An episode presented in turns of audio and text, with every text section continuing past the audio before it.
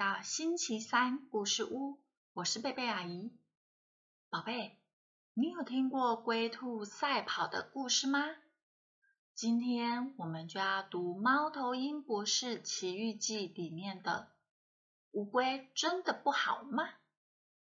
今天兔子又来找乌龟了，可是兔子说今天不要比赛跑步了。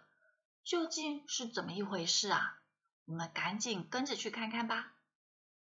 一样的，在故事的开始前，阿姨要邀请宝贝与阿姨一起为我们今天所拥有的献上感谢。阿姨想要感谢我的椅子，让阿姨可以舒服的坐着，也要感谢《猫头鹰博士奇遇记》的作者潘伯昌叔叔。还有浸信会出版社国际有限公司同意阿姨在网络上念读这一本可爱的故事书。乌龟住在迷雾森林里的沼泽区，它深居简出，离群所居，不是很多动物认识它。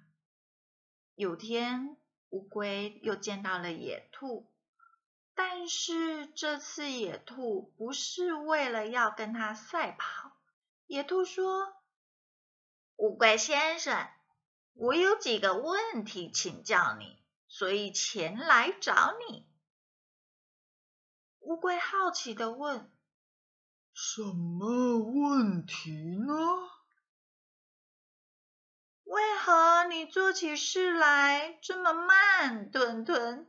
却总是笑口常开呢。你看，我跑得快，所以森林里的动物对我都推崇备至。但啊，不会有动物佩服你的。乌龟不感到被冒犯，反倒是很有礼貌的回答：“哦，我也希望能跑得像你这般快啊。”嘿嘿，但是我的身体就是天生这么慢啊！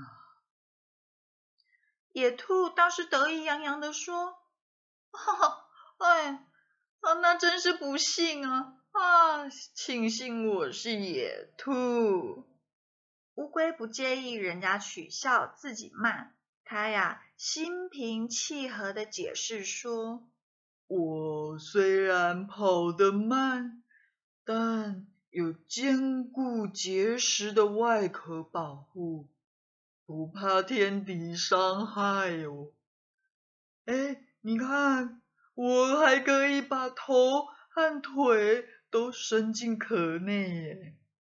野兔不以为然的说：“啊，那本领啊，确实很难得哈。”但是我的速度快，我还是比你优越哦。嗯，告诉你哦，我可以活到百岁，因为啊，平日慢条斯理的，省了很多精力耶。放慢脚步，未尝不是好事啦。野兔。怎么甘心在这一场争论当中输给乌龟呢？他站起说：“看我，我比你美得多。我的头毛啊，光洁滑顺，双眼又大又圆，耳朵还很长，可以竖直。哦，还有我的腿啊，软绵绵的，毛发茂密。但你呢？啊，看起来……”平平无奇，好不起眼呢。嘿嘿，乌龟啊，向前伸长了两脚，示意给兔子看看。你看哦，呃，我的皮肤又厚又粗，能够抵御寒风吹袭。爪子看来虽然丑陋。却帮助我在泥地里行走自如。我的肤色可能很暗淡了，但可作为保护色，逃过敌人的眼睛。我这样反而令我感到安全呢。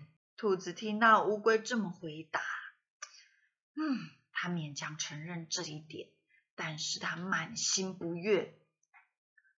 好吧，我想你的条件确实是比我好啦。哼，乌龟抬头望天说：“我感谢。”伟大的造物主这样造我，我很感恩，毫无怨言。宝贝，我们每个人都长得不一样，所以千万不要因为别人跟自己不同就嘲笑别人哦，也不要因为自己哪里长得跟别人不同就感觉伤心难过，因为我们每个人。都有自己的特色哦。好啦，接下来让贝贝阿姨为所有的宝贝做一个祝福的祷告。天父啊，感谢你照着你的形象造我们，看我们每一个人为美好的。感谢你让我有眼睛、鼻子、嘴巴，有手有脚。求你帮助我利用这一些优势。去为你做事，来祝福别人，祷告奉主耶稣基督的名祈求，阿门。好喽，我们今天的故事就说到这里，下个星期三再见。耶稣爱你，我也爱你，拜拜。